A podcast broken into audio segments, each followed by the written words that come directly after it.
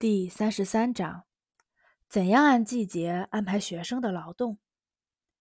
这是关乎学生的身体发育、保持健康和全面发展的一个重要问题。一年有不同的季节，在每个季节，人的身体活力是不一样的。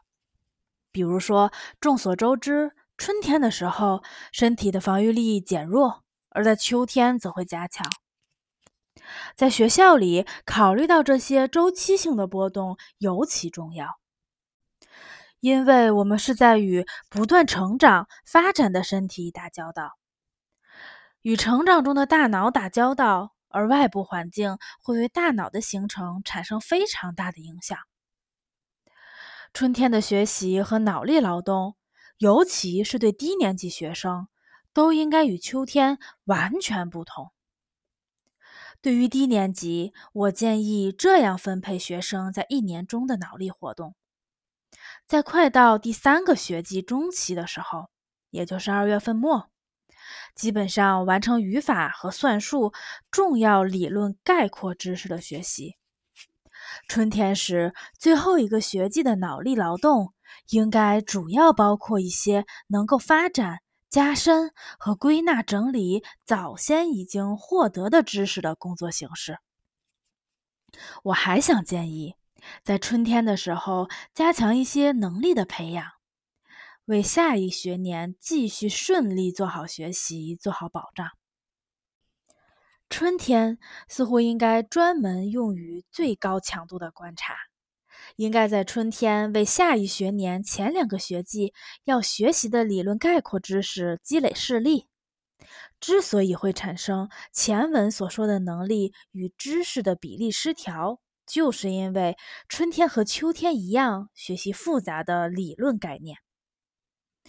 对于中高年级，同样也应该利用一切机会，最大程度地减轻春天的脑力劳动。必须考虑到，由于维生素储备耗尽，尤其是在青少年的身体中，春天的时候视力最弱，且最有可能产生眼部疾病，而眼睛在脑力劳动中起到非常重要的作用。不能像许多学校的实际工作经常做的一样，把诸如阅读大量篇幅的文学作品。让学生重读很多页历史和文学课本进行复习等这样的事情推迟到最后一个学期。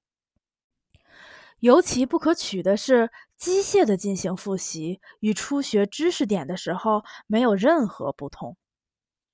形象地说，春天应该让学生采取新的学习方法，请在第四学季备课的时候，让已有的知识变得积极活跃。并使其成为教学方法的重点。为此，不需要让学生长时间的坐着看书，应根据教师提出的问题总结各章节的知识点。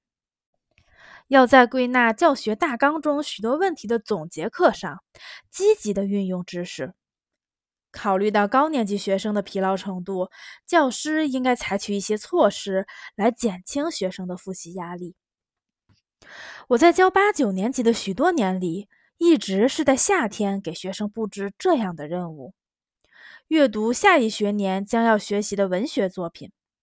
这极大地减轻了学生脑力劳动的负担，让第四学季不至于高度紧张。你可能要问这样一个问题：在实践中，怎么才能做到在第四学季在一定程度上减轻脑力劳动的压力呢？因为在很多学校里，孩子们都因为大量的任务而备受折磨。如果前三学季的脑力劳动强度更大一些，那又会怎么样呢？是的，这是我们教育事业中特别尖锐和困难的问题之一。但我敢说，普通中小学的教学大纲并没有使学生负担过重。亲爱的朋友。学生之所以会负担过重，是因为我们的实践工作、教学方法不合理。如果教育工作的开展是以科学为基础，童年、少年、青年早期，其中尤其是童年的所有可能性都被发掘和利用，那么在普通学校就可以学习两门外语，而并非一门。而且早在小学就已经可以让学生实现对语言的实际掌握。那么，在实际工作中防止负担过重，应该做些什么？要回答这个问题并不容易，就像回答这样一些普遍性的问题：怎么才能避免让学习不好的学生、没有素质的学生、只是表面有教养的青少年学生退学？防止负担过重意味着：第一，学生从三四五岁的时候就应该关心他的智力背景是否足够丰富，因为他在家庭中的智力发展正是基于此。因此，要不断提高父母的教育素质。第二，不要让能力和知识比例失调，要保证学生掌握知识和学习能力的过程。因为这是学生进行脑力劳动最重要的工具。第三，要在实践中贯彻教育心理学的一个重要原理，这同样也是普通教育学的一个重要原理。不存在抽象的学生，传授深刻的知识就意味着能看到每个学生的脑力劳动。第四，要关注知识的不断发展，要让知识进入流通。而不是像呆滞的重物一样停留在脑子里。第五，不要让学习变成对遗漏知识无止境的补习，也不要无休止的拖位。总之，不造成负担过重，意味着要做到上面所说的一切。但是，还有两个非常重要的条件，正如我们至今一直在谈论的许多问题一样。他们也与学校里所做的一些工作紧密相关。